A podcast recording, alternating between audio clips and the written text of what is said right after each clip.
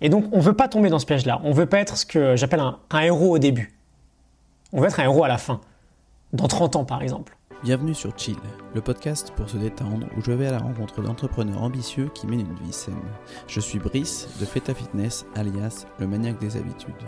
Cette semaine, j'accueille Gianni Bergandi. Gia travaille sur la question de comment optimiser sa vie au quotidien pour actualiser son plein potentiel. Son activité s'articule autour de cette question.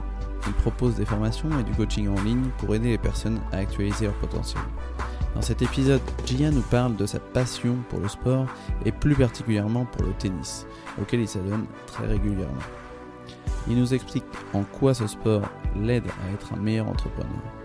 Il développe également l'idée selon laquelle avoir des routines assez strictes permet d'être plus libre. Ensuite, Gia nous affirme qu'il est préférable d'être un héros à la fin plutôt qu'un héros au début et nous explique ce qu'il entend par là. On évoque son passage à une alimentation contre-intuitive quand il s'agit de faire du sport d'endurance et comment il a cassé de nombreux mythes. Enfin, tout au long de l'épisode, Gia insiste sur l'importance d'expérimenter les choses par soi-même et nous invite à remettre en question ce qu'on pense être vrai. Pensez à vous abonner sur Apple Podcast ou la plateforme que vous préférez, c'est ce qui m'aide le plus. Merci à tous et bonne écoute.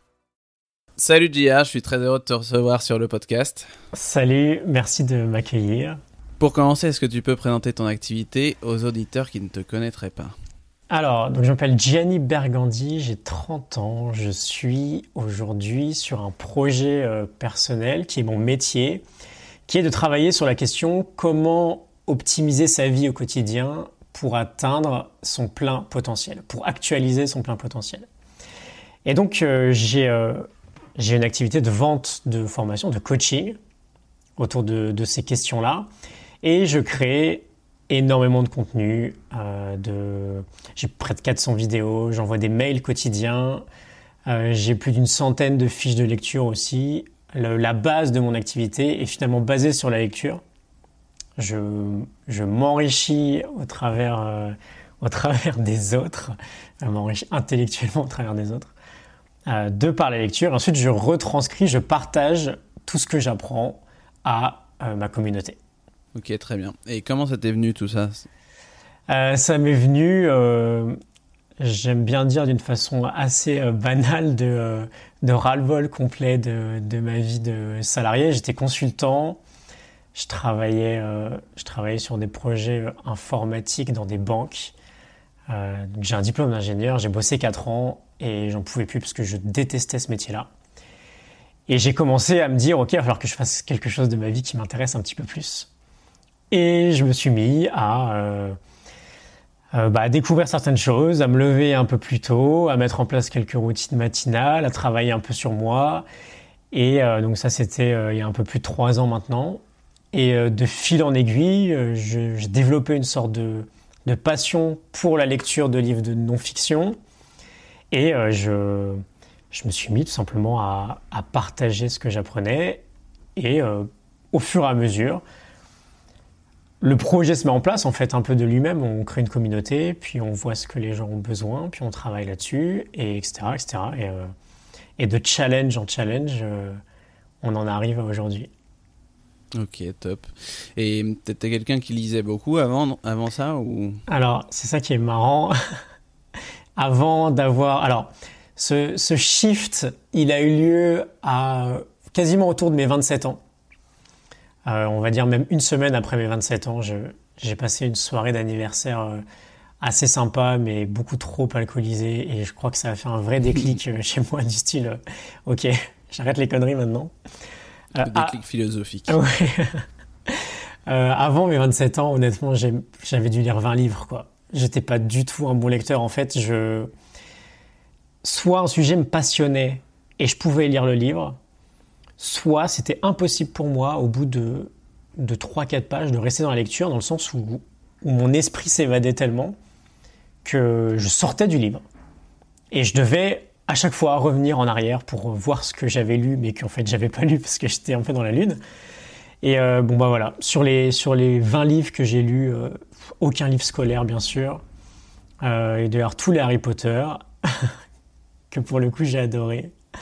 Euh, quelques livres sur la finance, à un moment où euh, je m'intéressais beaucoup à la période de la crise des subprimes et tout ça.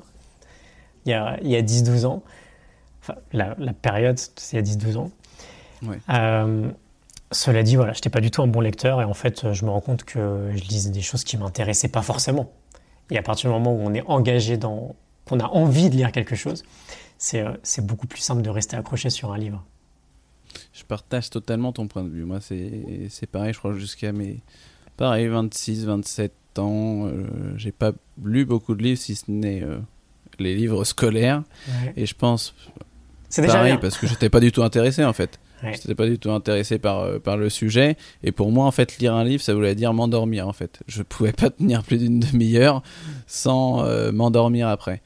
Et je crois que un des premiers que j'ai lu, ça devait être euh, celui de Tony Robbins, euh, Pouvoir illimité. Et Quand j'ai vu le truc qui devait faire presque 500 pages, je me suis dit, je, je le finirai jamais. Donc c'était mon premier gros challenge. Ouais, c'est un gros pavé. ouais. Ouais. Et derrière, en fait, je me suis dit, mais c'est génial. En plus, je le faisais le matin. Et je me disais, mais j'ai trop envie de me lever le matin pour lire ce, ce livre-là. Et derrière, donc, j'ai continué à lire aussi. C'est Ouais. intéressant. Mhm. Et au-delà de, de la lecture, alors du coup, est-ce que tu as le temps quand même de, de pratiquer un peu de sport? Alors, euh, le sport a une grande place dans ma vie. Il a toujours eu une grande place dans mon quotidien. Euh, et aujourd'hui, justement, j'ai ce quotidien qui est fait complètement sur mesure. C'est-à-dire que je travaille de chez moi, j'organise ma journée exactement comme je le veux. C'était aussi un des buts premiers que j'avais en, quittant le salariat, de retrouver cette notion vraiment de pleine liberté. Euh, je, je prévois spécialement des plages horaires du coup pour, euh, pour le sport. Et euh, bon voilà, comme je te, comme je te l'ai dit, j'étais un grand sportif quand j'étais jeune. J'étais en sport-études, je faisais du patinage artistique. Euh, J'ai patiné pendant presque 12 ans. Je m'entraînais 25-30 heures par semaine. Donc, euh, donc voilà, c'était ma vie finalement. J'allais autant au sport qu'à l'école. Mhm.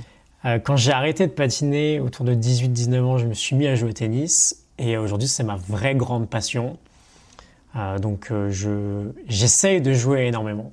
J'essaye de jouer selon après les dispos des autres aussi ou des coachs, mais j'essaye de jouer 5, 6, 7, 8, 9, 10 heures par semaine. Quoi. C'est beaucoup. Et qu'est-ce que tu en retires du coup de, de cette pratique sportive? Alors, à la base, c'est un énorme plaisir déjà. Euh, si on enlève l'aspect sportif, euh, le tennis aujourd'hui, c'est ma grande passion, on va dire, euh, artistique ou, enfin, ou sportive du moins, qui ne concerne pas ma vie professionnelle. Et bon, bah voilà, je suis heureux sur un cours de tennis, tout simplement. Donc, plus je joue et plus je vais me sentir bien. Et d'ailleurs, pendant la période euh, salariale que j'avais, c'était dommage parce que je savais que j'avais ce truc-là de c'est pas un échappatoire, mais je sais que mon niveau de bonheur allait augmenter d'une manière euh, brutale si j'allais sur un cours de tennis, mais je prenais pas le temps pour aller jouer. Ouais. Euh, puis voilà, d'une manière complètement contre-intuitive, je sais pas, on se trouve des excuses, une sorte d'auto-sabotage. Mais euh, voilà, aujourd'hui, euh, aujourd'hui, j'en retire énormément de bonheur de pouvoir jouer, et surtout, j'en retire beaucoup d'énergie parce que, bah, parce que voilà, c'est dans, dans l'action qu'on trouve de l'énergie. Et, euh, et ouais, c'est un sport que j'ai- que j'aime beaucoup, qui m'apprend beaucoup de choses, qui m'apprend à développer un peu. J'aime bien aller trouver dans chaque activité que je fais des, des connexions avec mon, ma vie professionnelle d'aujourd'hui, sachant que j'ai quand même ma vie personnelle, ma vie professionnelle qui est très... euh, Il y a une barrière très fine aujourd'hui. hein. Euh, Mais j'aime bien me dire par exemple que voilà, le, tennis, ça m'apprend aussi à... euh, à prendre des décisions dans la vie de tous les jours. C'est un peu comme si je jouais aux échecs. Euh, ça m'apprend dans ma stratégie parce que en match, en permanence, je travaille ma stratégie. Ça m'apprend aussi à, je sais pas, à travailler sur, sur ma propre confiance. Parce que le tennis, c'est vraiment un sport. j'aime bien dire, alors tu m'excuseras pour l'expression, mais j'aime bien dire à la fin de chaque match que c'est vraiment un sport de merde. parce, que, parce que tout peut tourner dans un match de tennis. Alors je joue à, à mon petit niveau, hein, mais, mais bon, ça a l'air d'être pareil à chaque niveau. Tout peut tourner en une fraction de seconde et tu sais pas ce qui s'est passé. Et c'est un sport extrêmement mental et ça me pousse à, à explorer cette voie-là de plus en plus aussi. Et est-ce que tu te parles à toi-même comme euh, tous les joueurs de tennis Ouais, je, alors j'ai un peu une double personnalité. Il y a le Gianni en dehors de, du cours de tennis et le Gianni en match de tennis. Et je suis quelqu'un dans la vie de tous les jours qui est très euh, zen, très serein, très calme, relativement posé. Sur un cours de tennis, je peux vriller à n'importe quel moment. c'est un peu le dark euh, side de. Ouais. Ça, c'est la passion, ça. C'est ouais, c'est la passion. Et puis, je te l'ai dit, c'est tellement un sport de merde. c'est un sport de merde que t'adores, quoi. C'est pour ça, voilà, c'est pour ça qu'on l'aime. Je pense que, ouais. Après, voilà, quand, quand parfois on déteste quelque chose, c'est qu'il y a de l'amour derrière. Mais, euh, vrai. Mais voilà, euh, je, oui, je, je me parle, je crie, je commence parfois. Alors j'essaye de rester, j'essaie de rester calme jusqu'à un certain moment où voilà, au bout d'un moment, il faut que ça sorte. Et euh, mais oui, je, je, me parle dans le sens où j'essaie de renforcer les choses qui fonctionnent bien. C'est une bonne astuce mentale euh, pour, euh, pour aller dans le bon sens des choses, plutôt que de renforcer du négatif. Donc oui, pour répondre à ta question, ça arrive que je me parle. ok. Est-ce que tu as des, des, une organisation qui est assez fixe sur, euh, sur ton tennis, sur ta pratique sportive, c'est-à-dire que tu le notes dans ton agenda, ou est-ce que ça, tu le fais quand tu as envie ou quand tu as juste envie de souffler, de, souffler euh? Ouais. Alors, le, le, tennis, le problème, c'est que c'est pas comme la course à pied où tu peux n'importe quel moment aller sortir et courir.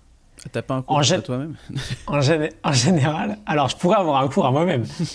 Mais avoir, à moins d'avoir un, un, robot, alors ça c'est un rêve que j'ai pour plus tard, d'avoir mon propre cours et un robot qui, qui renvoie les balles, les, les, lanceurs de balles.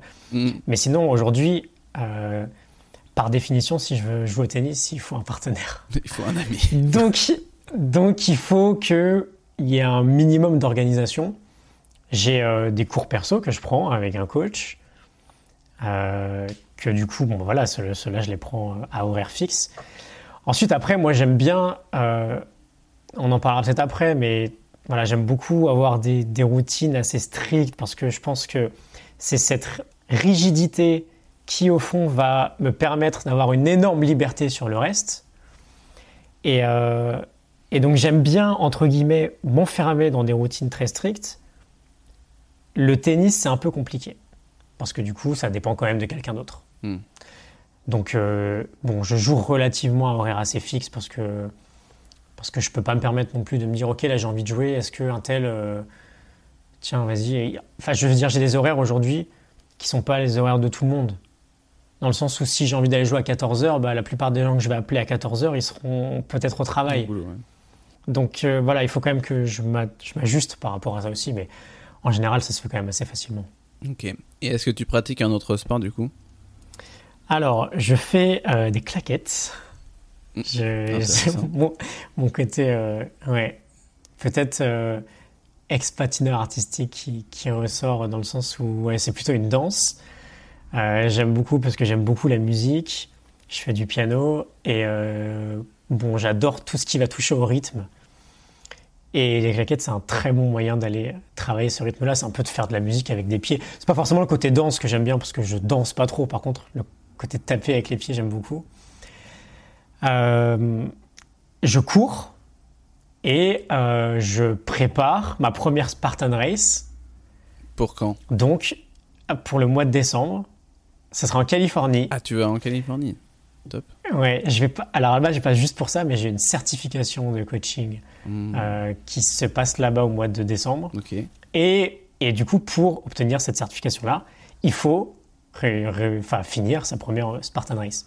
Qu'est-ce que c'est comme, euh, comme coaching si c'est pas trop indiscret? Euh, c'est Alors en fait, c'est la, la certification de l'un de, mes, euh, l'un de mes grands mentors qui s'appelle Brian Johnson, qui travaille lui aussi sur la question générale de, d'actualisation de son potentiel. Et évidemment, l'énergie le, et donc le sport a une part primordiale dans cette notion de coaching parce que si on veut optimiser chaque jour sa vie pour aller progresser vers un potentiel meilleur soi, il faut, quoi qu'il arrive, avoir l'énergie suffisante pour sortir de, son lit chaque matin, à la, base en fait. Et, voilà, l'énergie c'est à la base de tout. Si on a envie d'être productif, il faut j'aime beaucoup l'idée de, quand on parle de productivité, de savoir mieux gérer son énergie plutôt que gérer son temps. Mhm. Parce que si on n'a pas d'énergie, quoi qu'il arrive, on a beau essayer de gérer son temps, ça ne va pas être possible. Donc évidemment, c'est une, une part énorme. Et donc, pour en revenir à, à la Spartan Race, je prépare cette course. Donc, euh, je m'entraîne d'une manière euh, beaucoup plus intensive bah, aux obstacles. Je commence à faire euh, pas mal de musculation. Ça fait 10 ans que j'ai envie de m'y mettre vraiment. Ça y est, là, je sens que je suis vraiment lancé. j'ai jamais vraiment, j'ai toujours un peu procrastiné cette idée-là. Je pense que j'avais d'autres choses en tête qui étaient bien plus importantes pour moi. Euh, donc voilà, aujourd'hui, j'ai quand même, ouais, il y a quand même une grande place du sport dans mon quotidien. Et ce sera, ce sera le cas toute ma vie, quoi qu'il arrive. C'est une certitude. Et comment tu t'organises pour ces activités-là de course, de musculation? Euh, bah, du coup, pour le coup, là, je peux vraiment les intégrer beaucoup plus facilement dans une propre routine. Ok, donc des Euh, routines. en général, ouais, en général, ce que je fais, c'est que je m'entraîne juste avant mon premier repas de la journée. Et donc, ça coïncide avec la fin, on va dire, de. Alors, je peux plus trop appeler ça une routine matinale, dans le sens où c'est plus comme avant, où je faisais quelques activités avant de partir travailler. Maintenant, c'est vraiment euh, une sorte d'emploi du temps euh, général, quoi. Mhm. Euh, mais voilà, en général, à la, on va dire vers 9-10 heures, quand je vais prendre le premier repas de ma journée, juste avant, j'ai, j'ai mon entraînement de 30-40 minutes. Ok, très bien. Un programme chargé du coup, en sport. Ouais. Du coup, est-ce que tu aurais des conseils pour euh, un entrepreneur qui, qui voudrait se mettre au sport? Alors, la base, c'est déjà une très bonne décision. la base, euh, c'est. Alors, ça va dépendre, bien sûr, de si on est quand même déjà plus ou moins sportif et qu'on a envie de reprendre une activité ou si on n'est pas du tout sportif. Euh, quoi qu'il arrive, si on. Quoi qu'il arrive, il faut viser le long terme. On ne va pas se mettre à faire du sport euh, pour faire joli pendant deux mois, ça n'a pas de sens. Si je pense que si on veut se mettre à une pratique régulière du sport ou à n'importe quelle pratique régulière de quoi que ce soit finalement, soit le sport ou je sais pas la lecture ou la méditation ou peu importe, on, pense que c'est une bonne chose pour nous. si on veut le faire. Donc on va vouloir le faire sur le long terme. On n'est pas sur une course de euh, je vais le faire pendant trois jours à fond puis en fait je vais m'arrêter parce que c'est un peu contraignant. Et si on veut viser le long terme, il faut vraiment évidemment essayer de construire une habitude autour de ça.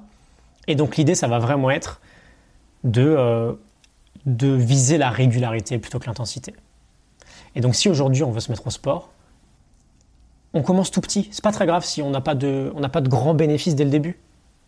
L'idée, c'est qu'une fois que notre processus sera bien standardisé, pardon, on l'optimisera. Mais on construit déjà l'habitude de se mettre au sport. Donc typiquement, je sais pas, on veut aller se mettre à la course à pied. Bon bah, il n'y a pas de problème. Il n'y a pas besoin d'aller acheter un, euh, un équipement incroyable. On prend ce qu'on a et on va courir 2 minutes. Et le lendemain, on va courir 2 minutes 30. Et le lendemain, 3 minutes. Et peut-être que pendant une semaine, on va courir que 3 minutes. Mais c'est pas très grave. Ça aura déjà une petite influence sympa, parce qu'on on sera actif. Mais surtout, on va construire petit à petit l'habitude. Ça va devenir normal pour nous de courir. Ça va, entrer petit à petit dans notre identité. Et ensuite, après, on augmente les distances. Et, euh, et voilà, pareil pour tout, en fait. Pareil pour, euh, pour la musculation, pour... euh, Ah, je prends la course à pied parce que c'est vraiment un exemple simple, on va dire, dans le monde entrepreneurial. Et la course à pied, il y a besoin de rien. Il y a besoin de, je veux dire, il y a de chaussures et, et voilà, on peut aller courir. Ouais.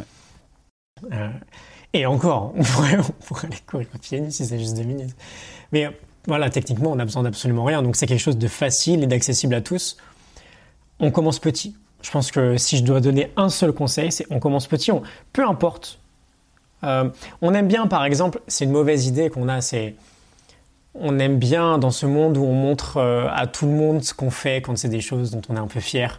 Bon, on aime bien se dire, ok, je vais aller courir une heure et puis je vais mettre mon, ma fiche euh, euh, Runtastic ou peu importe sur, sur mes stories. Et, ah voilà, j'ai couru une heure, je suis fatigué, j'ai transpiré, c'est génial. Bon bah ok, mais le problème c'est que si tu fais ça, bah déjà le lendemain tu vas être complètement courbaturé, le lendemain, le surlendemain aussi. Donc pendant deux jours après tu vas rien faire. Et puis ensuite tu vas te mettre un peu en tête que bah du coup aller courir ça veut dire aller courir une heure. Et tu n'auras pas souvent envie d'aller courir une heure. Parce que peut-être déjà tu trouveras pas cette heure-là, mais surtout tu seras, enfin tu seras peut-être pas motivé quoi. Et ça qu'au début les premières fois on est super motivé parce qu'on on a un peu l'excitation.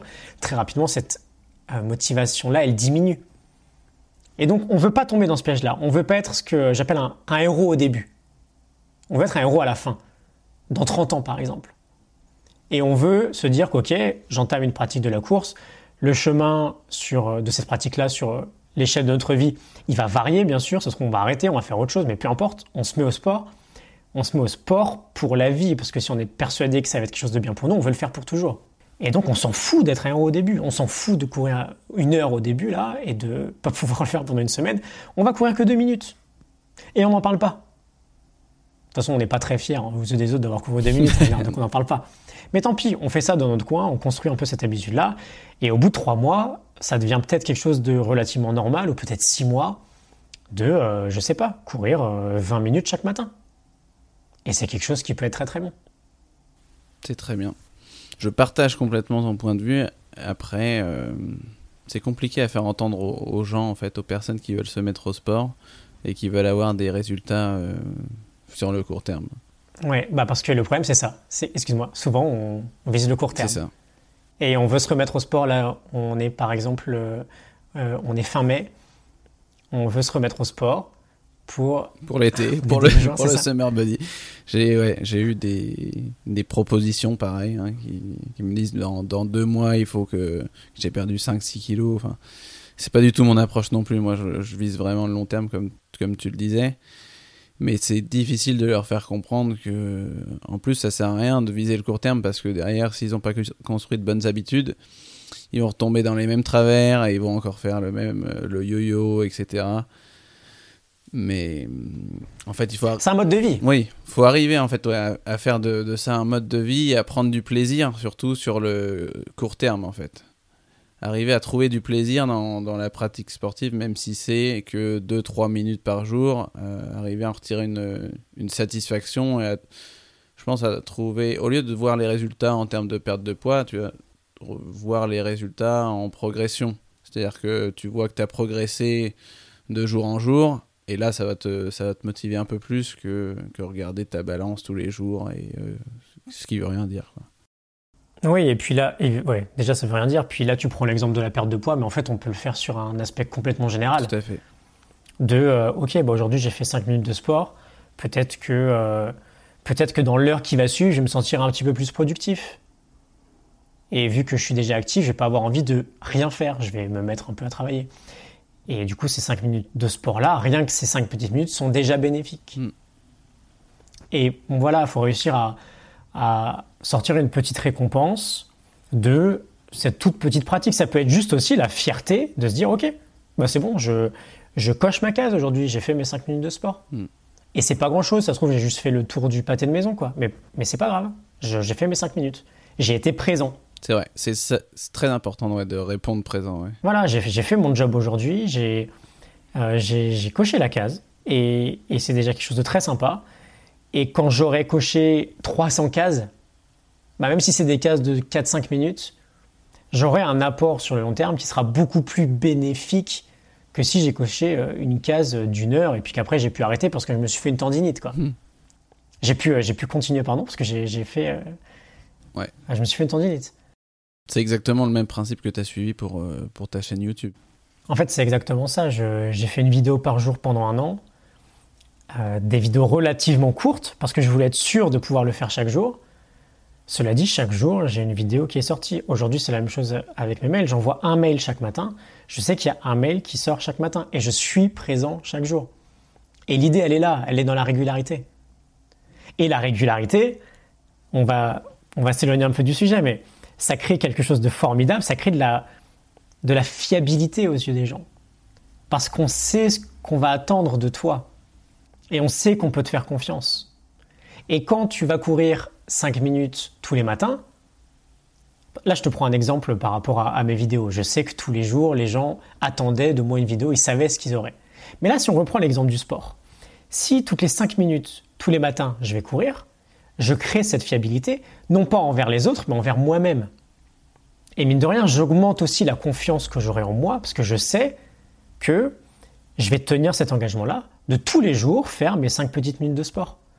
Et mine de rien, on s'en rend un peu compte là en en parlant, ça crée des répercussions énormes rien que sur son ressenti général. Tout à fait. Et C'est vrai que je trouve que d'avoir un minimum à faire par jour et de le répéter, euh, soit, soit par jour, mais de le répéter assez souvent, c'est euh, très important. Euh, si ce n'est même que faire 10 pompes par jour, même si tu vas en faire 10, 15, 20, 30 parce que tu es en forme, tu te dis qu'au minimum, j'aurais fait 10 pompes par jour, c'est déjà en fait une, une, grosse victoire et tu sais que tu, ouais, tu renforces ton identité de, de sportif. Et euh, c'est très important ouais, d'avoir un minimum, je trouve, à faire. Exactement. Et tu auras fait presque 4000 pompes à la fin de l'année. C'est ça. Ouh, il a fait le calcul. ça va, c'est pas un calcul trop difficile, la table de 10. mec, bravo. Bravo, c'est un beau calcul. ok, tu as parlé un petit peu de tes routines. Très brièvement, est-ce que tu peux m'en dire plus euh, sur tes routines, que ce soit morning et evening ou, ou comme tu l'appelles maintenant, plutôt ton, ton agenda? Ouais. Alors, euh, j'aime bien me lever relativement tôt. C'est jamais forcément le même horaire parce que aujourd'hui je me, je, me, je me, lève sans réveil. Euh, C'était aussi l'un de mes buts premiers quand j'ai quitté le salariat, c'est de me dire, je pense pas qu'on on soit euh, codé génétiquement pour avoir besoin d'une alarme qui nous sort du lit. Euh, de toute façon, c'est quelque chose qui a été euh, mis en place avec l'industrialisation. Hein. Donc j'aime bien ce petit retour à l'idée de me dire, ok, je me lève sans réveil. Et ensuite, après, c'est relativement simple. Ça fait un peu plus de 1200 jours maintenant que je fais ma petite séance de méditation je euh, fais un petit peu d'exercice juste pour me mettre en action et je bosse. Et donc j'ai une période, on va dire, de, euh, euh, bah de deep work, de travail profond, d'une heure et demie, deux heures chaque matin, où je travaille sur mes lectures, sur mes résumés de livres et sur mes créations de formation. Et ensuite, bon bah voilà, il est, il est déjà 8-9 heures assez facilement. Je fais, je fais ma séance de sport et je vais déjeuner. Ok. Sachant que on est sur une on est sur une sorte de routine, quoi qu'il arrive, qui est vraiment évolutive. C'est-à-dire que s'il y a des jours où j'ai envie de faire d'autres choses, je fais d'autres choses. Euh, j'aime bien juste avoir cette base assez stricte de. Euh, une fois que l'habitude est vraiment ancrée, on l'exécute sans trop de réflexion et ça nous permet de chaque jour, quoi qu'il arrive, on avance sur ces sujets-là. Et euh, pour revenir à l'idée de la rigidité, bah, c'est justement cette rigidité-là qui me permet d'être libre sur tout le reste de ma journée. Parce que quoi qu'il arrive, je suis pas stressé à l'idée de me dire faut que je fasse ça, faut que je fasse ça. J'ai déjà un minimum très sérieux qui a été fait. Et je suis beaucoup plus libre de me dire ok, un tel m'appelle tout à l'heure là, pour aller faire un tennis, je vais faire un tennis. Et c'est une liberté que j'aurais peut-être pas si j'avais pas autant de rigidité sur, euh, sur mes routines. Et du coup, pour le. Alors, quand je dis que c'est très évolutif, c'est que c'est une constante expérimentation, quoi qu'il arrive. Et euh, je ne sais pas si, euh, par exemple, dans les prochains jours, ce qui est potentiellement le cas, euh, je vais me mettre à expérimenter une pratique de jeûne intermittent. Et donc, du coup, là, aujourd'hui, tu ne pratiques pas le jeûne? Ouais, aujourd'hui, je ne pratique pas le jeûne intermittent en tant que tel d'une façon très stricte. je pratique juste l'idée de, OK, une fois de temps en temps, je jeûne complètement sur la journée. Et j'essaye d'en faire petit à petit parce que je commence à, expérimenter les vertus incroyables que peut avoir cette forme de stress sur le corps. Euh, je, commence petit à petit à expérimenter ça sur une base plutôt hebdomadaire. Ok.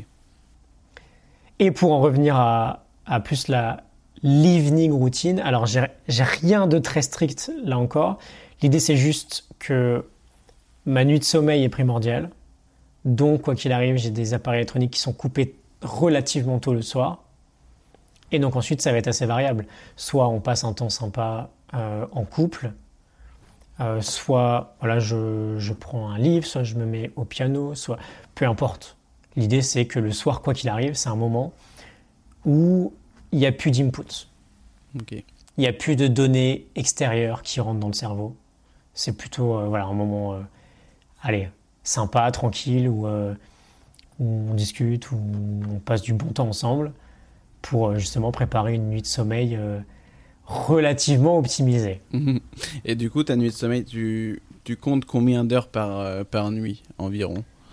Alors, je traque avec une manière très méticuleuse, mon, sommeil, parce que c'est un sujet qui est hyper important pour moi, et que quoi qu'il arrive, dès qu'on se met à mesurer quelque chose, automatiquement on progresse. Euh, donc j'ai j'ai un tracker de sommeil, c'est un, c'est un anneau. Aura Ring, c'est ça? C'est le Aura Ring, oui. Je l'avais reconnu. Ouais. Euh, que, que j'aime bien et, euh, et je, je, fais très attention à ça. Je fais beaucoup d'expériences.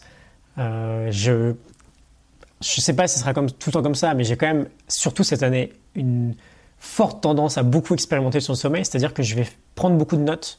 Je vais beaucoup documenter ce que je fais, par exemple, en soirée et voir si je peux trouver une corrélation avec mes datas sur le sommeil. Mhm. Euh, mais oui, je, je dors quand même relativement beaucoup. Je suis complètement dysfonctionnel si je ne dors pas 7 heures la nuit. J'aime bien avoir un planning assez euh, équilibré, donc quand même de me coucher, de me lever quasiment aux mêmes horaires. C'est juste du bon sens finalement, c'est de suivre son, son, rythme circadien qui est lié euh, au, rythme jour-nuit.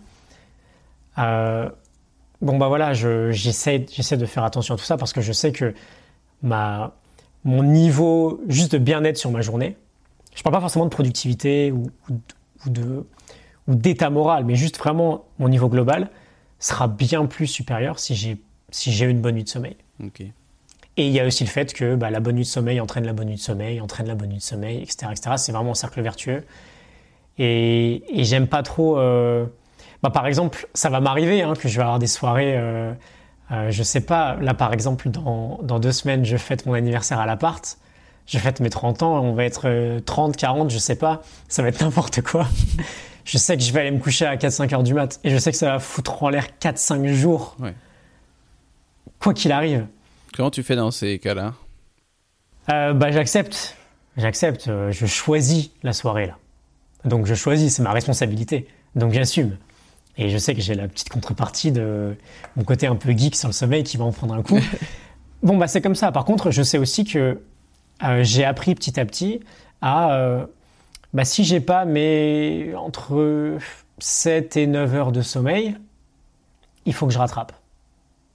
Et donc, bah, potentiellement, là, ce qui va se passer, c'est que euh, le dimanche soir, j'essaierai, selon les possibilités, hein, parce que j'aurai peut-être encore du monde chez moi ou quoi, mais quoi qu'il arrive, le plus tôt possible, j'essaierai de rattraper le sommeil là, ce sommeil perdu, en allant me coucher encore plus tôt, et peut-être de le faire sur 2-3 jours, pour faire en sorte, euh, voilà, de, au bout de, je sais pas, 4-5 jours, d'avoir récupéré cette petite dette, quoi. Ok.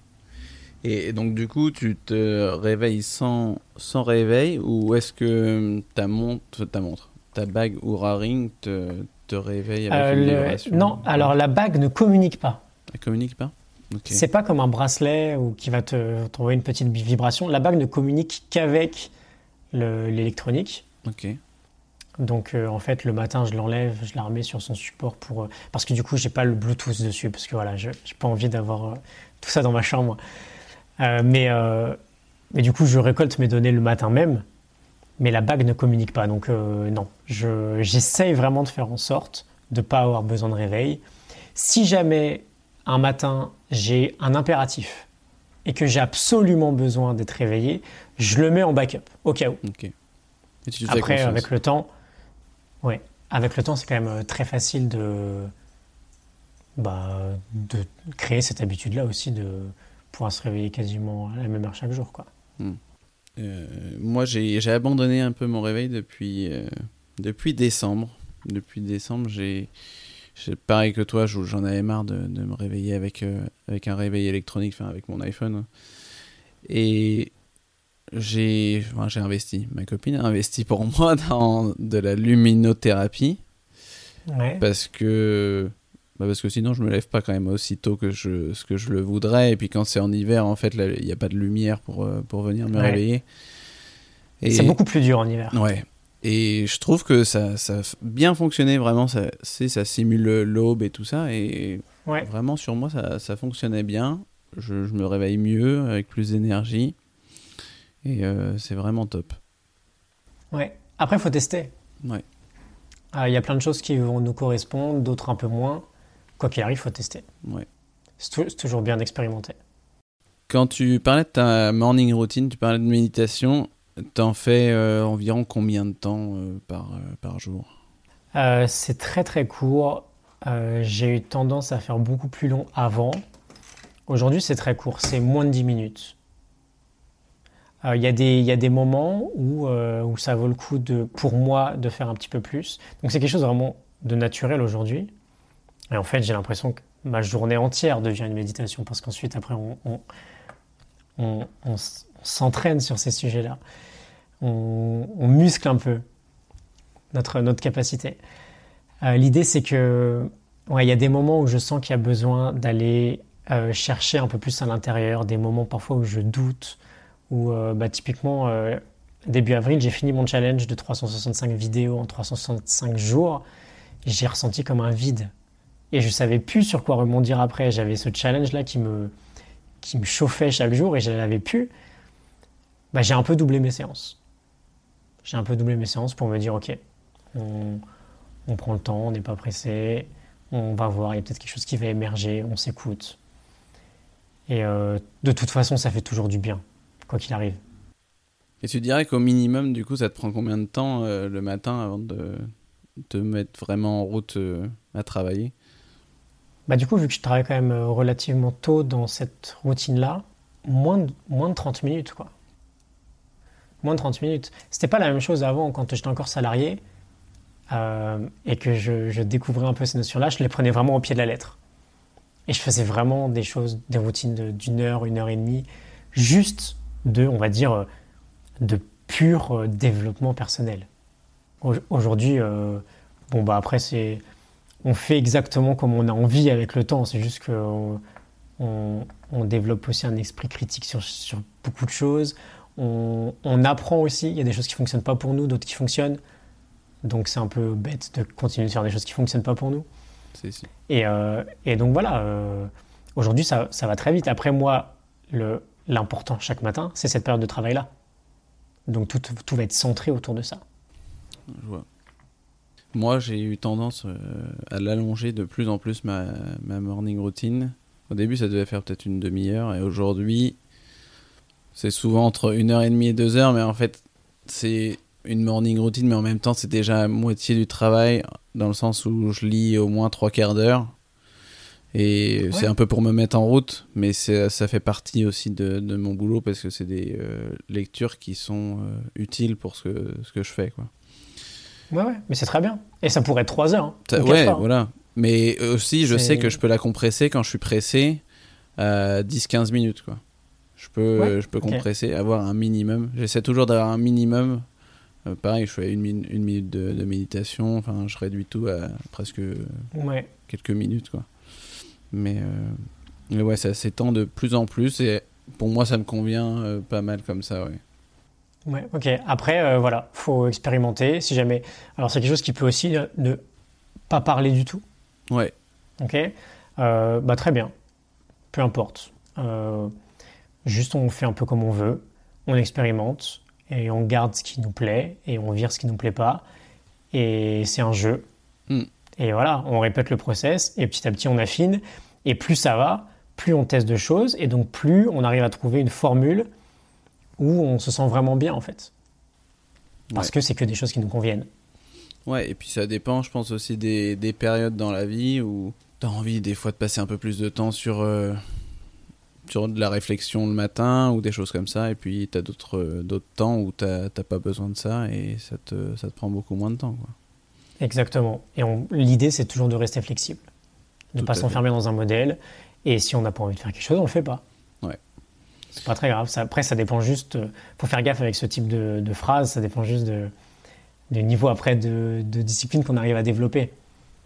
Euh, parce que si chaque jour tu te dis j'ai pas envie, je le fais pas, en fait. Tu fais pas. Bah, laisse tomber, laisse tomber parce que tu fais rien. ça sert à rien. C'est vrai. Est-ce que tu as une curieuse habitude euh, ou une chose inhabituelle que tu adores? Alors, il y a quelque chose qui fait, qui fait beaucoup rire qui fait beaucoup rire ma copine, qui fait beaucoup rire les gens qui sont là chez moi le soir, c'est que à partir d'une certaine heure, je mets, euh, je mets des lunettes. euh, qui filtrent la lumière bleue, des lunettes qui sont oranges. C'est encore un truc de geek, ça, pour, pour le sommeil. Et euh, alors, j'ai des lunettes maintenant qui sont quand même un petit peu plus stylées. Avant, j'avais des gros trucs, on aurait dit une mouche. Euh, mais je sais que ça fait pas mal rire. Je sais qu'en général, après 9 heures, quoi qu'il arrive, si tu frappes à ma porte, il y a des chances que tu me trouves avec des lunettes un, peu orange sur, sur la tête. Et ça ne sera pas une soirée déguisée. Pas du tout. Mais euh, moi j'ai une question là-dessus. Parce que j'ai vu d'autres personnes avoir ces mêmes lunettes qui sont euh, avec les verres jaunes. C'est ça, hein? C'est celle que tu m'as montrée. Oui, c'est jaune-orange. quoi. Des, personnes que je vois là aux États-Unis, Ben Greenfield notamment, je sais pas si tu connais, un, mec qui est assez connu dans le fitness, qui a des podcasts. Et hum, moi, j'ai une paire de lunettes qui filtre la lumière bleue, mais elle est tout à fait normale. Alors je ne comprends pas pourquoi, pourquoi vous faites ça. Quelle est la différence? euh, La différence, c'est que ça, bon, j'imagine, hein, juste je, je spécule, c'est que quand tu dis que tu as une paire de lunettes, c'est une paire de lunettes pour tous les jours? C'est une paire de lunettes pour tous les jours avec une euh, adaptation à la lumière bleue, ouais. Voilà, donc en fait, toi, tu as des, as des vrais verres hmm. qui sont adaptés à ta vue et j'imagine qui ont été traités avec un, petit filtre, quoi. Euh, là, ce type de lunettes-là, c'est des lunettes euh, beaucoup moins chères. je sais pas, même pas 20 euros, je crois. Hmm. Et c'est pas c'est pas un verre euh, qui va avoir une utilité pour mon pour ma vue en fait. Donc euh, je pense que l'idée c'est que c'est juste euh, un, un, filtre, je sais pas vraiment comment c'est fait, un film peut-être qui est déposé sur le, le petit morceau de verre là. et du coup voilà. Du coup c'est jaune. Mais, mais mais parce que c'est le vrai style en fait. ok, je tâcherai de m'en acheter aussi. On fera la comparaison. Tu verras, tu, tu seras super classe. Et eh, tu feras un petit effet. Tu feras un petit effet. Euh, ceux, qui passent chez toi le soir, ils se souviendront de, ce petit truc. Ça me fait penser un peu à, Las Vegas Parano, je crois. Je crois que Johnny Depp a des, a des verres un peu jaunes. Je crois que ça revient à la mode aussi. Il hein. euh, faudrait choisir une bah, autre monture. Euh. Il y a beaucoup maintenant de soit très orange, soit très rose pour les lunettes de soleil. Ouais. Donc voilà, en fait, on est en train de recréer une mode. Voilà. C'est très important. Exactement. Ok. Euh, maintenant, si on passe à ton alimentation. Euh, qu'est-ce que tu peux me dire sur ton alimentation déjà? Alors, euh, à la fois, je pourrais dire plein de trucs. À la fois, je voudrais rester quand même assez court. Enfin, je voudrais faire assez court. J'ai expérimenté beaucoup depuis trois années. Il y a plein de choses qui m'ont paru complètement évidentes à partir du moment où j'ai décidé de reprendre en main ce sujet-là. j'ai j'ai toujours eu des, des, maux de ventre absolument horribles. Euh, à, me, à, me, plier en deux jusqu'à mes, euh, jusqu'à mes 26-27 ans. Euh, les médecins m'ont toujours dit de prendre du spasfon et ça ira très bien. Aujourd'hui, j'ai découvert que tout ce qui touchait au gluten et aux produits laitiers, c'était pas quelque chose qui me faisait franchement du bien. j'ai eu une approche hyper radicale à un moment, je me suis rendu compte que ce n'était pas viable sur le long terme parce que du coup, ça veut dire que tu dois contrôler à 100% ce que tu mets dans ton assiette, ce qui est possible chez soi, ce qui n'est pas possible forcément ailleurs. Euh, j'avais fait un mois complet, pardon, sans, gluten, sans produits laitiers, sans rien. Le jour où j'ai repris, j'ai eu des plaques partout sur le corps. Donc à la fois, j'ai compris que mon corps n'en voulait pas trop, à la fois j'ai compris que de tout arrêter puis de leur donner un jour euh, une dose un peu euh, sans le vouloir, c'était pas une bonne idée. Donc en fait j'ai une approche très simple dessus qui est que de moi-même j'évite tous ces produits. Cela dit c'est pas strict.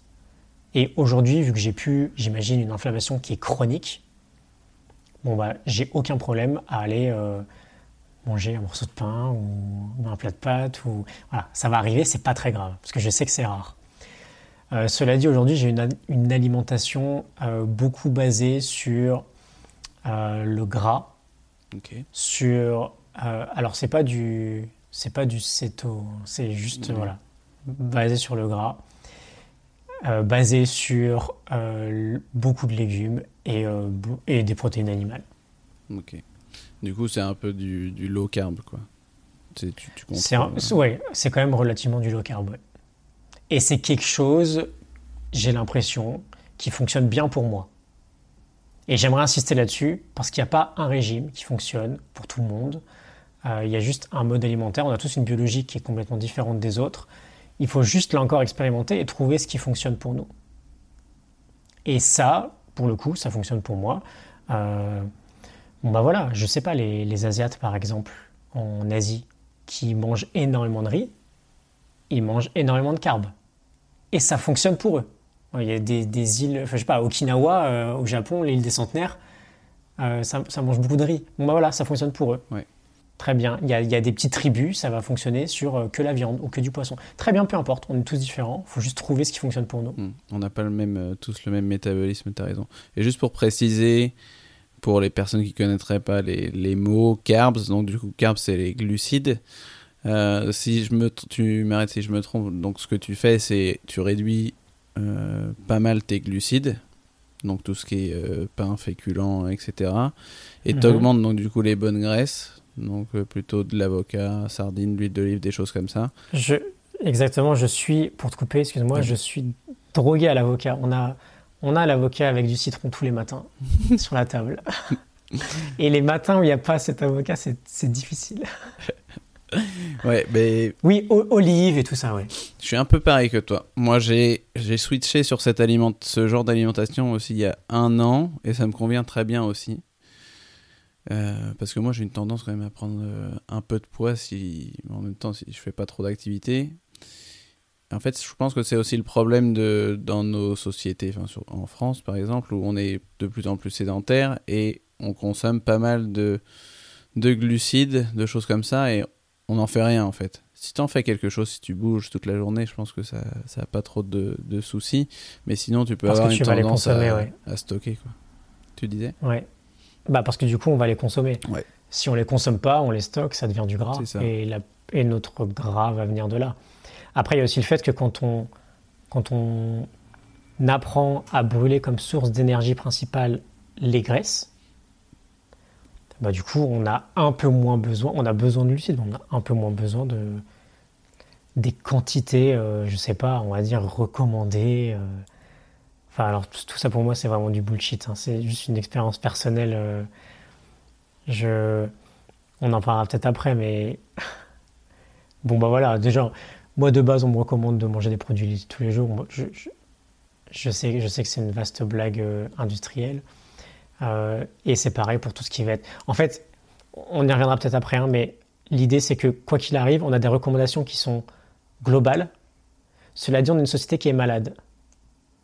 Donc à partir du moment, si tu veux te reprendre en main, si tu veux prendre la responsabilité de ta vie, et si tu veux du coup reprendre en main ton alimentation, arrête d'écouter tout ce qu'on te dit, quoi. Et teste les choses par toi-même. Et fais surtout des choses que les autres ne font pas. Parce que ce que tout le monde fait, il y a juste à ouvrir les yeux pour voir que ça rend malade. Aujourd'hui, on a tous accepté qu'on va mourir d'un cancer. Bon bah voilà, non. Et si on veut échapper à ça, il faut faire des choses différentes. Il y avait, euh, je suis tout à fait d'accord, il y avait, euh, il y a un mec qui est assez connu aux États-Unis qui s'appelle Eric Edmonds, qui est euh, une, qui est dans le fitness, on va dire, et plus dans la nutrition, et qui dit en fait qu'on on est l'espèce censée être la plus intelligente, mais on est celle qui est euh, la plus malade, tu vois. Parce que on, mange très mal et puis voilà, on écoute tous les industriels et on pense qu'il faut manger euh, des produits laitiers tous les jours. Euh, enfin, c'est un peu insensé, mais c'est comme ça, quoi. Ouais, alors après, c'est juste l'idée de justement se dire non, c'est pas comme ça. Moi, je reprends la responsabilité du truc.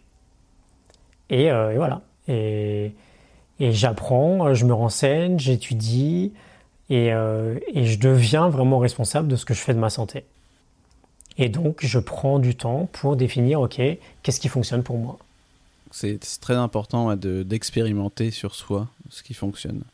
Parce que comme tu le dis, on est tous différents pour toi, ça peut fonctionner euh, cette, euh, cette, euh, cette alimentation. Pour une autre personne, comme tu disais, d'un autre pays, ça, ça va pas être la même chose. Ou alors, même en France, il y a d'autres personnes qui vont pas supporter de manger trop gras. Et pour qui les glucides, ça, ça, fonctionne très bien. Et ce qui est intéressant, c'est que tu fais quand même un, un sport d'endurance comme le tennis. où là, on te recommande justement de manger beaucoup de glucides parce que c'est des efforts qui sont assez longs. Et je suis, intéressé d'avoir ton point de vue là-dessus, vu que tu, tu, manges plus de graisse et moins de glucides. Comment t'es arrivé à faire ton switch ou euh, enfin si c'est fait naturellement euh? Alors euh, ça se fait progressivement, mais c'est absolument. J'ai ressenti aucune difficulté. Et en fait, alors voilà, hein, je... on en a parlé. Pendant 12 ans, j'ai fait du sport-études, donc j'étais entre. Patinais, alors je patinais pas seulement, mais j'avais beaucoup de sport à côté. Je faisais du sport 30 heures par semaine et j'avais quasiment tous les week-ends des compétitions. Donc, autant te dire, et c'était il y a 20 ans, donc autant te dire que le coup de mange des pâtes avant le sport, je l'ai entendu toute ma vie et je l'ai appliqué toute ma jeunesse. Aujourd'hui, euh, bon bah voilà, j'ai une approche complètement différente qui est de, bah même en fait inverse, de ne pas consommer de glucides avant le sport et qui fonctionne beaucoup mieux pour moi. Et au bout d'un moment, quand tu fais ce genre d'expérimentation, bah ça y est, tu ouvres un peu les yeux quoi. Tu te dis merde, en fait on, bah ça te fait tout remettre en question, tu vois? Et ça te fait juste dire, ok, je vais croire ce qui fonctionne pour moi. Et je vais croire ce qui vient de ma propre expérience. Parce que tout le reste, potentiellement, c'est juste du bullshit. Et en fait, la nutrition, c'est, c'est très simple de le comprendre. La nutrition, c'est une science qui est extrêmement jeune. Donc aujourd'hui, on peut prouver tout et son contraire. C'est exactement comme si, aujourd'hui, j'ai un peu l'impression, hein, ça va peut-être être un peu dur par rapport à certaines personnes, ce que je vais dire, mais de faire confiance à un nutritionniste aujourd'hui, c'est exactement comme si on faisait confiance à un chirurgien il y a, je sais pas, il y a 200 ans, quand on était au tout début de la chirurgie. Je comprends, je comprends totalement. Tu vois ce que je veux dire? Parce que c'est une science, tellement nouvelle.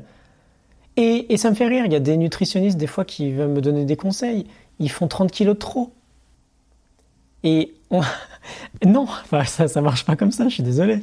Euh, bien sûr qu'il y en a qui peuvent nous dire des très bonnes choses, qui, qui apprennent comment je ne sais pas comment cette science fonctionne, mais en général, j'ai l'impression que quand on étudie la nutrition, on oublie beaucoup le fait que chaque corps humain est différent, chaque métabolisme est différent, qu'une calorie n'est pas égale à une calorie, donc qu'une calorie de glucides n'est pas égale à une calorie de lipides. Et donc en fait, une calorie, c'est une calorie dans le vide, parce qu'on va brûler quelque chose et ça va dégager ben voilà, le même nombre de calories, mais notre corps, c'est pas du vide. Et donc c'est pareil, quand on va te dire il faut absolument que tu aies, euh, je sais pas, un apport de 2500 euh, euh, kilocalories par jour. Alors, excuse-moi, je, au niveau des chiffres, voilà, je. Vas-y, vas-y. Peu importe, je balance juste un chiffre comme ça. Mais quand on va te dire ça, mais en fait, c'est, enfin, du non-sens complet de s'arrêter à ce chiffre-là. Parce que tu pourrais du coup te dire, ok, bah c'est bon, je vais faire 3 litres de coca et j'ai mes 2500 calories. Tout à fait. Alors que tu pourrais à la base te dire, ok, bah, dans ce je vais me faire, je sais pas, euh, 10 euh, avocats pour avoir la même chose. Mais en fait, bon bah voilà, ça n'a pas de sens. Ça n'a pas de sens parce que tu peux te faire tes 2500 calories par jour. Bah, si c'est pas des bonnes calories, c'est des calories mortes, comme tout ce qui va venir de beaucoup de glucides malheureusement. Pas les glucides qui sont naturels, hein, mais toutes les glucides, euh, les glucides raffinés, de, ouais, transformés. Tout ça c'est mort. Donc en fait, ça ne t'apporte rien et ça ne t'apporte quasiment pas d'énergie. Et aujourd'hui, on... bon bah ça y est, de plus en plus, on commence à, parler de tout ça, mais c'est bien la preuve que on en est au tout début de... des découvertes sur la nutrition. Et d'ailleurs, voilà, j'ai relativement tendance à penser qu'aujourd'hui, en fait, on se trompe même de combat, on va trop chercher, le... on va trop chercher la donnée à l'extérieur, alors que la solution est à l'intérieur de nous je comprends ce que tu veux dire. Et c'est vrai que moi, je comprends aussi euh, la confusion des, des gens quand euh, il s'agit de, de, l'alimentation, parce que, comme tu dis, on peut prouver tout et son contraire. Et malheureusement, souvent, ce qui est le plus médiatisé, c'est peut-être pas le, mieux, tu vois. Et donc, il faut, faut fouiller euh, pour avoir des sources un peu plus sérieuses. C'est parfois compliqué d'avoir des, des, bonnes sources quoi. Et c'est vrai que même moi qui est dans ce domaine-là, plus ou moins, je suis pas nutritionniste, hein, mais euh, je m'intéresse quand même d'assez près à l'alimentation. Tu te rends compte qu'il y a un an, c'était pas du tout ce que je pensais peut-être sur l'alimentation, tu vois. Et peut-être que dans un an, j'aurais encore changé parce que je me dis ah ouais, mais en fait il y avait ça. Ouais, exactement. Et c'est pour ça en fait qu'il faut vraiment expérimenter. Pour l'instant, aujourd'hui, je trouve que ce que je fais, euh, c'est cohérent avec euh, ce que je lis et ça me va très bien. Mais peut-être que dans un ou deux ans, j'aurais changé. Je me serais dit ah mais non, en fait, peut-être que je devrais rajouter un peu plus de, de protéines végétales ou je sais pas. C'est comme Ouais, ouais. ça. Il y a un gros mythe aussi sur les, les protéines, tu vois, sur les protéines animales et euh, la nécessité d'en manger euh, très très ré- régulièrement, tu vois. Enfin, il y a beaucoup de choses qui changeront dans les années à venir et euh, comme tu le dis, on en est qu'au début, quoi. Ouais. C'est clair. C'est- Et c'est une perpétuelle évolution. Et rien que de, de se reprendre en main là-dessus, bah, c'est déjà faire un grand pas. De, de toute façon, c'est simple aujourd'hui. Euh, euh, là, par exemple, ça fait, euh, je sais pas, je sais pas, ça fait plus de deux ans que je regarde pas la télé. Enfin, je, à part du cinéma, je ne regarde rien de, je sais pas comment dire, de, de les chaînes et tout ça, tu Mm. vois. Bon, bah, quand tu sors de ça déjà, bon, bah, tu peux penser par toi-même. Parce qu'on ne te balance pas 15 000 vérités que tu vas pas remettre en question ou euh, 15 000 publicités qui vont te faire comprendre que, euh, en fait, c'est comme ça que ça marche. Bon, bah, rien qu'en sortant de ce moule-là, bah, ça y est, tu peux quand même découvrir certaines choses, puis tu peux prendre conscience de certaines choses, et tu peux aller croiser quelques sources, et après tu peux expérimenter et te faire ton propre avis. Et à partir de là, il y a tout qui change. Il y a tout qui change. C'est comme là, j'ai, toujours eu une frousse absolue. euh, alors, euh, depuis que j'ai arrêté de patiner, j'ai eu. Alors, j'étais beaucoup dans le froid quand j'étais jeune, mais depuis que j'ai arrêté de patiner, pardon, j'ai toujours eu peur du froid, dans le sens où je supportais pas avoir froid. Euh, bon, bah, j'ai découvert il y a peu les bains glacés. Et, et ça y est, j'ai cassé une peur juste avec un bain glacé. Parce que je me suis dit non, en fait, c'est bon, c'est pas, euh, c'est pas si terrible que ça. Et c'est la même chose avec l'alimentation. On essaie de nouvelles choses, on voit que ça fonctionne, et on ouvre les yeux, on se dit ah bah tiens, en fait, il y a peut-être quelque chose à creuser là. Parce que euh, ça a l'air de fonctionner pour moi. Et puis on m'avait dit de pas le faire, mais en fait, en faisant ça, je suis pas malade. Mm. Ou je suis moins malade. C'est comme euh, là, t'en as parlé très brièvement là du, du jeûne intermittent. C'est un peu la même chose, tu vois. Il y avait un, gros mythe sur euh, le fait que le petit déjeuner c'est le repas le plus important de la journée. Et aujourd'hui, le jeûne intermittent, enfin depuis quelques années surtout, euh, peut-être 10 ans aux États-Unis, ça se développe. Et ici en France, peut-être depuis 4-5 ans. Et encore aujourd'hui, là, ça commence à exploser un peu plus. Et on se rend compte que finalement, ça a tout un tas de, bénéfices. Et d'ailleurs, bah, j'avais une question là-dessus. Donc, je vois que tu t'intéresses de plus en plus au jeûne intermittent.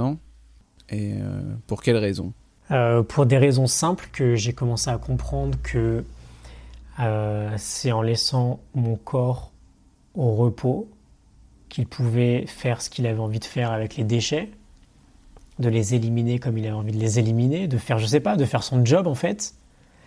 Et que quand on lui donne tout le temps de la nourriture, on lui rajoute tout le temps du boulot, euh, on lui rajoute tout le temps, je sais pas, des piles de, de, de documents à traiter. Il en a marre. Il en a marre. Et il en, et il en a marre. Et, euh, et c'est devenu une évidence pour moi, de par mon propre chemin. Il faut que bien sûr chacun remette en cause tout ça et le, se l'approprie et fasse ses propres recherches et ses propres expérimentations. Mais c'est devenu de plus en plus évident pour moi que bah, plus on allonge cette phase de repos, en fait, plus on se fait du bien. Et il y a plein de mythes autour de ça, de se dire, ok, on peut, on peut à la fois pratiquer le jeûne et ne pas non plus euh, perdre 15 kilos. On peut continuer en travaillant sur vraiment la, le, fonctionnement de notre corps, en étant intelligent sur le fonctionnement de notre corps. Alors moi, j'en suis au début de mes découvertes là-dessus et de mon expérimentation là-dessus, donc c'est pas un sujet. euh, Peut-être que dans un an, on pourra en rediscuter euh, et ce serait complètement différent. Enfin, j'aurais beaucoup plus avancé. Mais voilà, l'idée, c'est que on fonctionne tous d'une manière différente et et il y a plein de choses qu'on nous met dans le crâne. Bon, bah, de base, si on nous met dans le crâne, je pense qu'il faut le remettre en question. Parce qu'on en revient au même, au même principe. De base, ça fonctionne pas. Et aujourd'hui, qu'est-ce qui se passe? Non seulement on considère que le petit déjeuner, c'est le plus important, Mais en plus, on mange des conneries monumentales au petit déjeuner. Et donc, on fout notre corps dans un bordel pas possible dès le matin. Donc voilà, après, après faut, on y revient toujours. On revient toujours au même point, il faut expérimenter. Et il faut se faire son propre chemin. Et je pense qu'à partir du moment où on a envie de vivre, et je parle bien de vivre, hein, parce que je pense pas qu'aujourd'hui, les gens ils se rendent compte que dans la situation actuelle des choses, ils vont très vite arrêter de vivre. Parce que quand tu as 50 ans, tu chopes un cancer, bah, c'est quand même beaucoup plus difficile. Si on veut vivre, il faut vraiment s'attacher à, euh, à prendre soin de tout ça et à se documenter là-dessus, juste à se reprendre en main sur ces sujets-là. Parce que tout ce qu'on nous dit, on a la preuve vivante dans notre société que du coup ça fonctionne pas. C'est vrai, c'est beau. Je bois tes paroles. C'est beau. euh, je voudrais revenir là, ce que tu, sur ce que tu as dit sur euh, le froid. En fait, tu as, sur, surpassé une, un blocage, tu disais, sur le froid. Et donc, du coup, j'ai vu ouais, sur YouTube que tu avais euh, fait un bain glacé. Et est-ce que c'est quelque chose que tu vas renouveler ou que tu vas pouvoir introduire dans, ta, dans une de tes routines, le froid ou comment Alors, c'est quelque chose que je vais renouveler, ça c'est sûr. Euh, je suis juste, alors là, je viens juste de me mettre à tout ça, juste en train de voir comment je peux le faire d'une manière simple. Euh, parce que bon bah techniquement, j'ai pas de, je suis en appart, j'ai pas de jardin, j'ai pas la possibilité, la possibilité d'installer un grand congélateur chez moi et de le transformer en baignoire à glace. Euh, l'eau d'ailleurs qui sort de ma douche quand elle est au plus froid possible, elle est pas si froide, elle est relativement tiède. Ouais. Donc ça me demande si je veux faire un bain glacé de refroidir énormément. Ça veut dire d'avoir beaucoup beaucoup de glaçons. Ça veut dire de se procurer ces glaçons-là. Donc voilà, je suis juste en train de mettre en place tout ça. J'ai quelques petites idées. Euh, je peux aller à Picard chercher des glaçons. Je peux aller euh, chez le poissonnier à la fin euh, récupérer des glaces. Il y a plein de choses à faire là, mais juste je suis en train de mettre ça en place. cela dit, donc ça, ça, ça va très vite venir.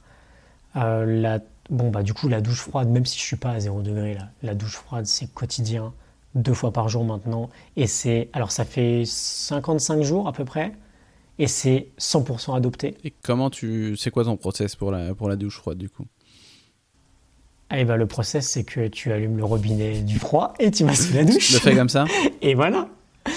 Euh, alors, l'idée, c'est que faut y aller progressivement, juste, sur ce qui est relativement supportable pour nous. Au début, on, peut commencer par juste mettre le froid à la fin. C'est trop dur de rentrer dans le froid. Et puis progressivement, on augmente la période de froid. Et maintenant, aujourd'hui, pour moi, c'est devenu très simple de rentrer dans le froid directement. Mais c'est parce que j'ai aussi. Euh, mon corps s'habitue petit à petit. Et tu restes du coup euh. combien de temps sous ta douche euh, froide?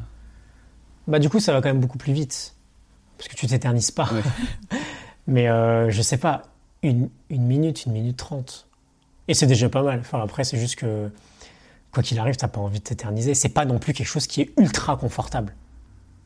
Moi, j'ai testé en décembre les, les douches froides, parce que c'est un domaine aussi qui m'intéresse euh, beaucoup. Et j'ai commencé par un petit challenge où je me suis dit, allez, je le fais pendant 30 jours, et vraiment que du froid, où j'y allais le matin, douche froide, et là, donc j'y allais par les pieds tranquillement, je remontais, je dit, putain, là, c'est froid. Et et ça, j'ai réussi à le tenir 30 jours, mais tu vois, ça, ça allait pas tenir pour moi. Et donc après, j'ai découvert une autre méthode, euh, toujours là par Ben Greenfield, euh, où lui, du coup, il fait plus du chaud-froid. En fait, il fait 5 minutes euh, de 20 secondes de froid, 10 secondes de chaud, et tu le fais 10 fois. Et ça fait 5, 5 minutes. Ça a à peu près les mêmes bénéfices que que la douche froide où tu restes une à deux minutes. Et je le trouve un peu plus simple. Maintenant, des fois, quand j'ai pas vraiment le enfin, quand j'ai envie d'aller plus vite, je fais une à deux minutes sous l'eau froide. Mais je, j'y vais tout de suite sur du chaud. Moi, je commence pour du chaud. Je dis, bon, je, je, prends mes respirations. Je commence à me conditionner. Et là, je mets direct le froid et je, je commence à danser un petit peu. je, sautille dans ma douche. là. Après, c'est bien d'avoir conscience de pourquoi faire tout ça c'est pas juste un trip euh, de, challenge ou de je sais pas. L'idée, c'est que vraiment, aujourd'hui, on est tombé dans un confort qui est beaucoup trop extrême et qui, bah voilà, on en revient toujours au même, qui petit à petit nous tue. Euh, euh, nous rend malade aussi, parce que du coup, à force de se protéger tout le temps contre le froid, à mettre 15 000 écharpes, 15 000 bonnets, bon bah, le moindre petit moment où on va pas être protégé, on va attraper froid et on va être malade. Euh, l'idée, c'est que notre corps, pour le renforcer, faut lui faire subir un stress, de la même manière que pour renforcer un muscle, eh ben, il faut lui faire subir le même stress d'une charge peut-être qui est trop difficile pour lui. Bon, bah, le corps, pour le renforcer, il faut lui faire subir un stress. Et le froid peut être un excellent stresseur sur le court terme. Et d'avoir une intensité très élevée de froid, donc du coup, euh, très très froid sur une petite période de temps, c'est un bon moyen pour lui. C'est la même chose pour le jeune. Hein. C'est un bon moyen pour lui de stresser et d'évoluer grâce à ce stress. Et une fois qu'on comprend ça, une fois qu'on comprend qu'on peut renforcer vraiment notre santé en abandonnant un tout petit peu de confort, en faisant des choses un peu différentes, qui, sur le coup, c'est comme si tu allais faire 50 pompes là. Bah, tes muscles ils vont chauffer, ça va être très dur. Mais la fois d'après, ce sera un petit peu moins dur, et puis un petit peu moins dur, et puis un petit peu moins dur. Et pour le corps, c'est la même chose. Et quand on commence à se rendre compte de ça, quand on réalise ça, et quand on voit l'influence que ça peut avoir sur ces journées, bon, bah en fait, ça devient une sorte d'évidence. Et évidemment, aujourd'hui, on va prendre une personne lambda, on va lui dire, on va prendre une douche froide, elle va me dire, mais t'es complètement fou. Ça sert à quoi? T'es débile euh, euh, Enfin, euh, j'en ai pas de tes conneries, quoi. Mais quand on comprend tout ça, quand petit à petit, là encore une fois, c'est un chemin personnel, on fait ce chemin-là, bon, bah c'est pareil. Ça devient évident et on le fait pour une raison qui nous semble juste. Et du coup, ça facilite le truc. De la même manière que, il y a 6 ans, tu m'aurais dit lève-toi à 5 heures pour euh, travailler sur toi un peu là, parce que ça va pas trop dans ta vie. Je t'aurais dit, mais laisse-moi dormir, je suis fatigué, je dors, je m'en fous. Bon, bah, quand j'ai eu ce déclic, c'est devenu super simple pour moi. Et c'est la même chose. À partir du moment où on a une raison simple, et qu'on trouve une raison simple, ça devient évident de le faire. Tu as raison d'insister là-dessus parce que justement, quand j'ai commencé la première fois en décembre, c'était limite un challenge et je ne savais pas vraiment pourquoi je le faisais. Et c'est ce qui m'a fait un petit peu perdre euh, le cap où je me suis dit, bon, ah, c'est bon, j'arrête, euh, ça me saoule. Après, je me suis un petit peu plus renseigné. Et là, depuis, bah, ça doit être peut-être début février ou un petit peu avant. Depuis, ouais, j'ai réussi à garder, à garder cette habitude parce que je sais pourquoi je le fais. T'as raison. Ouais, exactement on revient un petit peu sur l'alimentation. Euh, est-ce que tu trouves que ton alimentation a un impact sur tes performances, que ce soit au travail ou euh, au sport? Euh, Alors disons que l'impact est, quand même évident dans le sens où si je me mets à très mal manger cet après-midi par exemple, aujourd'hui j'ai atteint un tel niveau de clarté sur tout ce que je fais au quotidien que ça va être très facile pour moi de me rendre compte que je, vais très mal dormir, par exemple. Et donc, du coup, le lendemain matin, ça va être super difficile. et etc. Et etc. Et j'aurai moins de motivation. Et j'aurai moins envie de bien manger. Et on s'enferme dans une sorte de cercle vicieux, là, qui est pas terrible. Donc, en fait, c'est une évidence qu'aujourd'hui. Euh, enfin, oui, du coup, si je peux répondre à ta question, c'est oui. Ok. Est-ce que tu aimes cuisiner, du coup? Ouais, j'aime bien, ouais quel est ton plat? Non, je vais pas te le dire tout de suite parce que c'est la question pour après, mais qu'est-ce que tu fais en ah, général? C'est la question de après. Euh, alors, qu'est-ce qu'on mange? Alors, moi, j'aime beaucoup. Euh... Bah, je sais pas en fait. Euh, ce que je fais, c'est très varié. C'est juste que n'a pas forcément un plat en particulier. C'est juste l'idée de prendre le temps de faire à manger déjà. Comme ça, tu sais ce que tu mets dans, dans ta cuisine, dans ton frigo, tu sais ce que tu mets dans ta bouche. Et, euh, et après, là encore, d'expérimenter, j'ai pas de recette comme ça. Juste, euh, tu prends des légumes, tu les coupes, tu les mets dans la poêle, tu te fais un petit kiff. Euh, tu rajoutes, je sais pas, si tu veux un peu de viande ou si tu veux quelque chose de végétarien, bah, tu rajoutes quelque chose qui n'est pas de la viande, peu importe. Et bon, voilà. Je. J'ai pas forcément de plat comme ça. Juste. Allez, si, j'ai quand même un plat. Garde-le pour que j'aime beaucoup faire. Garde-le pour après. ok, d'accord. Je te ok. Euh, alors du coup, ma vraie réponse, ça aurait pu être ça. Ok, je la garde pour et, et, du coup, je sais que tu, tu, te lâches parfois, parce que tu as, as dit que tu avais des, des moments où tu, euh, tu pouvais manger par exemple du gluten, des choses comme ça, ou te faire plaisir. Qu'est-ce que tu aimes manger dans ces cas-là? Est-ce que tu as quelque chose qui te vient en tête? Alors, c'est assez marrant parce que disons que le plat craquage aujourd'hui, ça serait un plat que j'aurais considéré comme complètement normal avant. Mais je pense que ouais, le vrai kiff, le, on va dire le plat forcément, enfin ouais, vraiment le kiff. Alors pas forcément de gluten, hein, je suis pas forcément ça avec le plaisir, mais euh, ça va être des, euh, un truc très simple, juste des pommes de terre à la poêle avec, on va dire, je sais pas, c'est vraiment exceptionnel hein, parce qu'on mange quasiment pas de viande rouge, mais une bonne petite bavette quoi. Là pour moi c'est vraiment le craquage. C'est pour ça que je te dis. Euh, non, mais là, ça. en, fait, en fait, pour tout le monde, c'est quasiment, on va dire peut-être classique de manger ça, mais voilà, pour moi, c'est vraiment le claquage du, allez, on va dire plaisir culinaire, de rien que de sentir les patates mm. dans, le, dans la poêle. Tu me donnes faim. Là, pour, euh, pour les auditeurs, il est midi. Euh, moi, je, suis sur un jeûne intermittent aussi. Ça doit faire 15 euh, heures, 15 euh, heures maintenant. Je commence à avoir faim avec ces pommes, ces pommes de terre. Alors après, rompre un jeûne, rompre un jeûne avec de la viande rouge, je sais pas si c'est une Sur 15 heures, ça va. Franchement, sur, moi, sur les 15 heures, je ça, je fais pas vraiment attention, mais c'est pas ce que je vais manger aujourd'hui. Est-ce que tu as des, des, loisirs en dehors de, de toutes ces activités sportives Qu'est-ce que tu as l'habitude de faire en, en dehors de, de tout ça? Bah du coup, j'ai déjà dit quand même pas mal de choses. Euh, j'aime beaucoup le piano. Euh, j'aime beaucoup la petite balade du soir en forêt avec un petit euh, panier de basket à côté. On peut faire quelques petits shoots. mais sinon, ma vie est devenue relativement simple finalement. j'aime beaucoup le basket tu le dis en tant, que loisir, en tant que loisir, j'aime beaucoup suivre le basket, on va dire. Euh, je suis beaucoup la NBA. Euh, c'était très dur avant, parce que vu que j'en avais rien à faire de tout et que les matchs c'est la nuit, bah, je regardais les matchs toute la nuit. Maintenant c'est beaucoup plus simple, dans le sens où c'est hors de question pour moi de, de, briser mon sommeil pour ça. Cela dit, euh, ouais, j'aime beaucoup ça. On va passer aux trois questions de la fin. Ouais.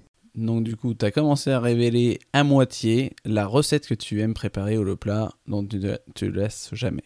Au début, je voulais te dire quand même que ça allait être euh, la petite, euh, on va dire, euh, le petit passage d'avocat citron le matin. parce que ça, je ne me lasserai jamais, c'est sûr.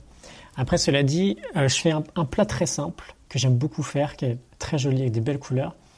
c'est une sorte de salade très très simple avec juste euh, des pousses d'épinards que je coupe en, vraiment en, tout petits morceaux, euh, des tomates, des olives, euh, des noix, du basilic et ensuite des œufs. Et ensuite je rajoute soit du thon, j'aime bien, soit du poulet que je prépare avant. Et, et, je, et des avocats bien sûr. Évidemment. Et je pense parce que ouais, ça, ça met, ça met une très belle couleur. Et là, avec ça en général, je suis très bien. Je, fais mets beaucoup d'huile d'olive. Euh, euh, et le fait de pouvoir changer, bah, je sais pas, du, thon, du poulet, peu importe euh, ce que tu ajoutes, ça varie un peu le goût. Et ça, c'est vraiment, on va dire, le plat coup de cœur, salade, gros gavage. Et tu mélanges un peu Tu mélanges tout ça Ah oui, oui, c'est en, vraie salade, quoi. Mais je fais à peu près la même chose sur. moi, j'appelle ça c'est à moitié un Buddha Bowl, tu vois.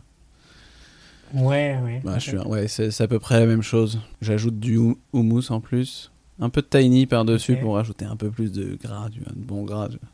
Ouais. Tahini, c'est de la crème de sédame pour ceux qui connaissent pas.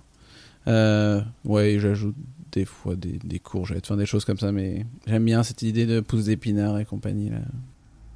Ouais, c'est la petite base euh, pousse Alors après, il faut aussi varier les, les feuilles, hein.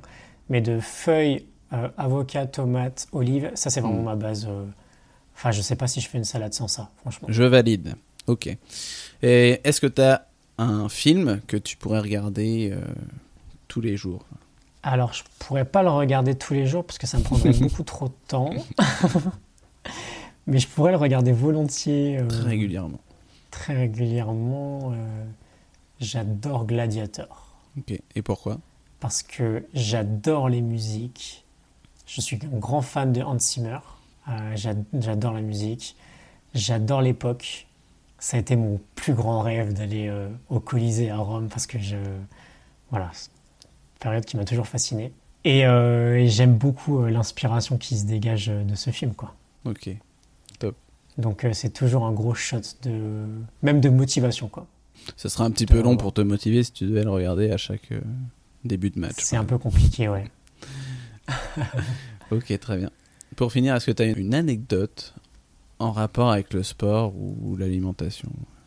Euh, je pense que le truc qui m'a le plus marqué vraiment, c'est le fait, c'est le fait de pouvoir euh, guérir de mes maux d'estomac quasiment d'un mois à l'autre, en ayant juste, enfin je sais pas, un mois après m'être intéressé au sujet, bah ça y est, j'ai pu guérir parce que j'ai changé des choses dans mon alimentation et j'avais un problème qui était chronique, qui, qui est le cas de beaucoup de personnes aujourd'hui, que j'ai pu régler vraiment très rapidement en mangeant moins de gluten, en mangeant moins de produits laitiers. Ok.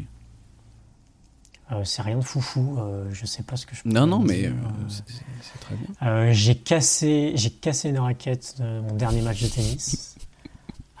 Ça m'a fait plaisir sur le coup de le faire, tellement j'en avais besoin. ou non, voilà. Ok, Je pense que c'est très bien. Très bien. Bon, bah, pour terminer, Gia, est-ce que tu peux donner aux auditeurs les liens vers lesquels ils peuvent te retrouver? Ouais, alors juste avant, j'ai envie de finir sur ça parce que c'est vraiment mon credo en ce moment. C'est, euh, on en a parlé tout à l'heure, mais cette phrase de Krishnamurti, c'est pas un signe de bonne santé que d'être bien adapté à une société malade. C'est beau. Donc de faire comme tout le monde aujourd'hui, quand on voit que le tout le monde ça fonctionne pas, c'est pas forcément une belle idée de sagesse. Et je pense qu'à partir du moment où on te dit, c'est vraiment philosophie que je fais quotidiennement, que, enfin, que j'en ai fait quotidiennement, de l'idée de se dire, euh, on me dit que c'est comme ça, on me dit que tout le monde fait comme ça, ou qu'il faut faire comme ça. Bah de base, j'aime bien tout de suite aller dans le sens opposé. Parce que d'expérience, il y a beaucoup plus de choses intéressantes à voir dans le sens opposé. Euh, et sinon, pour me retrouver, alors euh, j'ai la chaîne YouTube Gianni Bergandi, G-I-A-2-N-I-B-E-R-G-A-N-D-I, où il y a presque 400 vidéos maintenant. Ça va vite. J'ai euh, le site internet où on peut venir télécharger toutes les notes de livres. Il y en a plus d'une centaine. C'est des fiches PDF. Assez, assez sympa. J'ai voulu faire un petit design assez cool pour que la fiche soit agréable à lire. Ça fait plus de trois ans maintenant que je fais ça. Euh, il y en a une nouvelle qui sort chaque semaine. Et, euh, et j'envoie des mails chaque matin pour euh, des leçons, pour aider les gens à optimiser leur vie et actualiser leur potentiel. Donc on pourra mettre un lien, un lien vers ces, ces petites leçons dans la description du Tout à podcast. fait. Je, je m'en chargerai. Voilà. Volontiers. Écoute, merci Gianni d'être passé sur le podcast et à bientôt. Bah, je t'en prie. Salut, à la prochaine. Ciao. Merci d'avoir écouté cet épisode jusqu'au bout. J'ai encore besoin de toi pour deux petites minutes parce que, comme dirait Necfeu, il n'y a que quand je suis premier que je reste à ma place. Alors je t'invite à laisser un avis sur iTunes ou Apple Podcast. C'est ce qui m'aide le plus à gagner en visibilité. Pour illuminer ma journée, rien de plus simple. Lance iTunes depuis ton ordinateur ou Apple Podcast depuis ton smartphone. Cherche Chill by Feta Fitness, va dans la section Notes et avis et laisse un avis. Merci de soutenir ce podcast et à bientôt pour un nouvel épisode.